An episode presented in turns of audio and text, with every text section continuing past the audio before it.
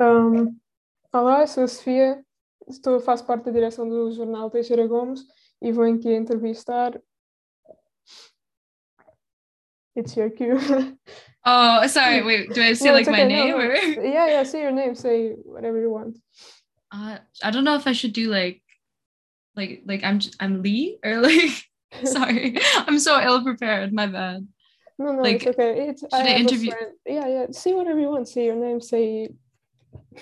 Yeah, sure. Um, well, my name is Lee, but online a lot of people know me as Beans because I stream on Twitch, uh, and like play games and that sort of thing.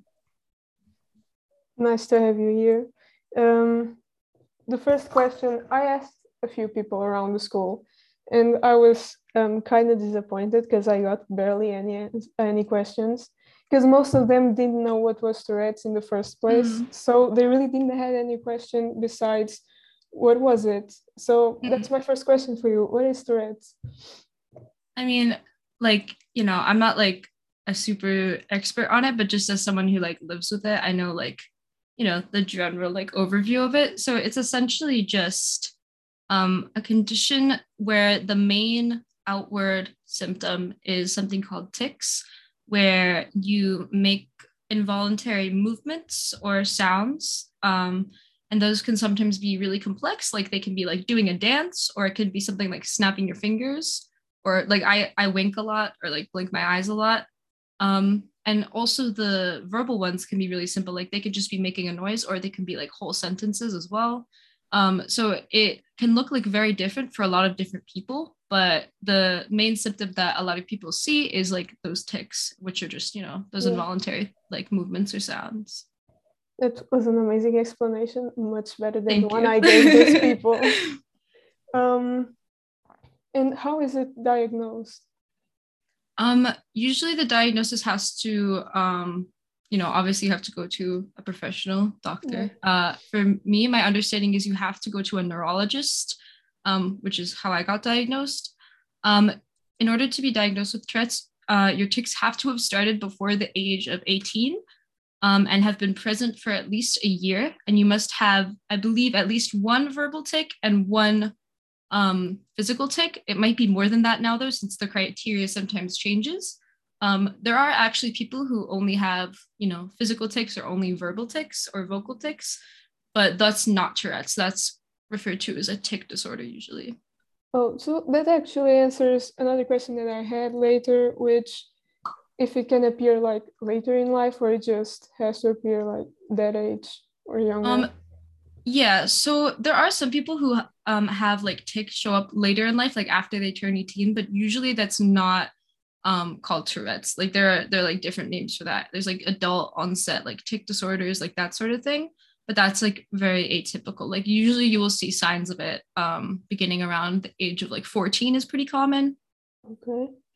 Um, and how old were you when you first had tics? Um, I've had tics like since I was like very, very small. Like the first one I like remember was I think I was like five or something like that. Um, and I was just walking with my parents, and all of a sudden I like I cussed about like the wind being like it being like really, really windy. And my parents were like, what the heck? Like, why is our little child like saying this? Um, and those sort of things just kind of persisted and got better for a while, got worse in middle school, got better, and then COVID hit and my tics got worse again and i learned a little bit about tourette's and then finally was able to get a diagnosis uh, a little bit before i turned 18 Okay, there's one thing that's so curious. wait sorry i just want to No, clarify real okay, quick. Um, you can be diagnosed after 18 as long as like the symptoms were present before you were 18 oh, i just wanted to clarify yeah.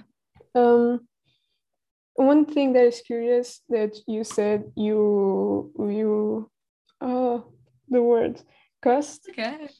Um, every person I spoke to about this, uh, about you, about what, what I was going to do, every single one of them, or at least 99%, Mhm. uh, spoke about swearing. Like most Mm.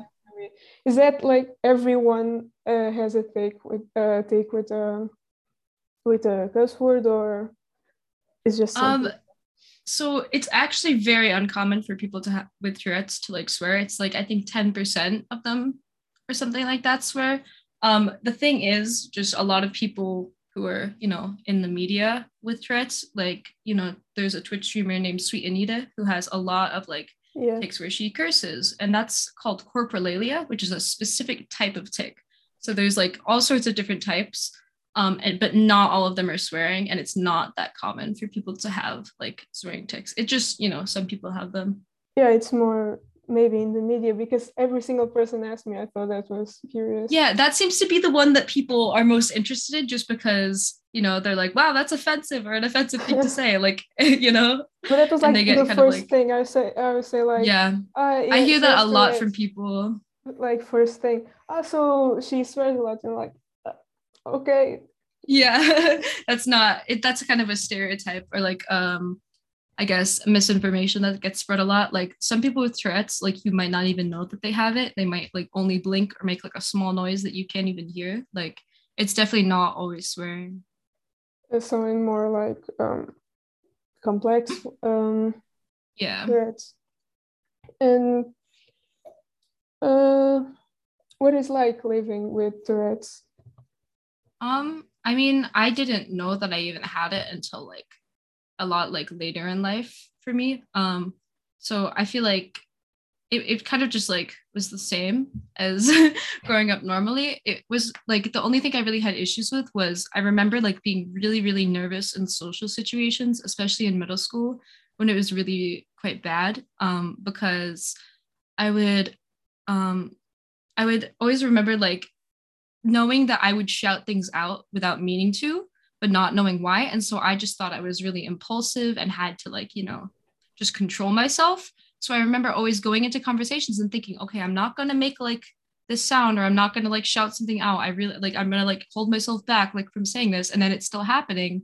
And me being like, like, what's wrong with me? Like why why does Yeah. this happen? And like it causing, you know, some people to like be a little bit confused or just like not want to talk to me because they thought I was like a bit weird. So like definitely when you don't understand it, it's like very, very difficult to sort of come to terms with because you blame yourself for like not Yeah. being able to like control yourself.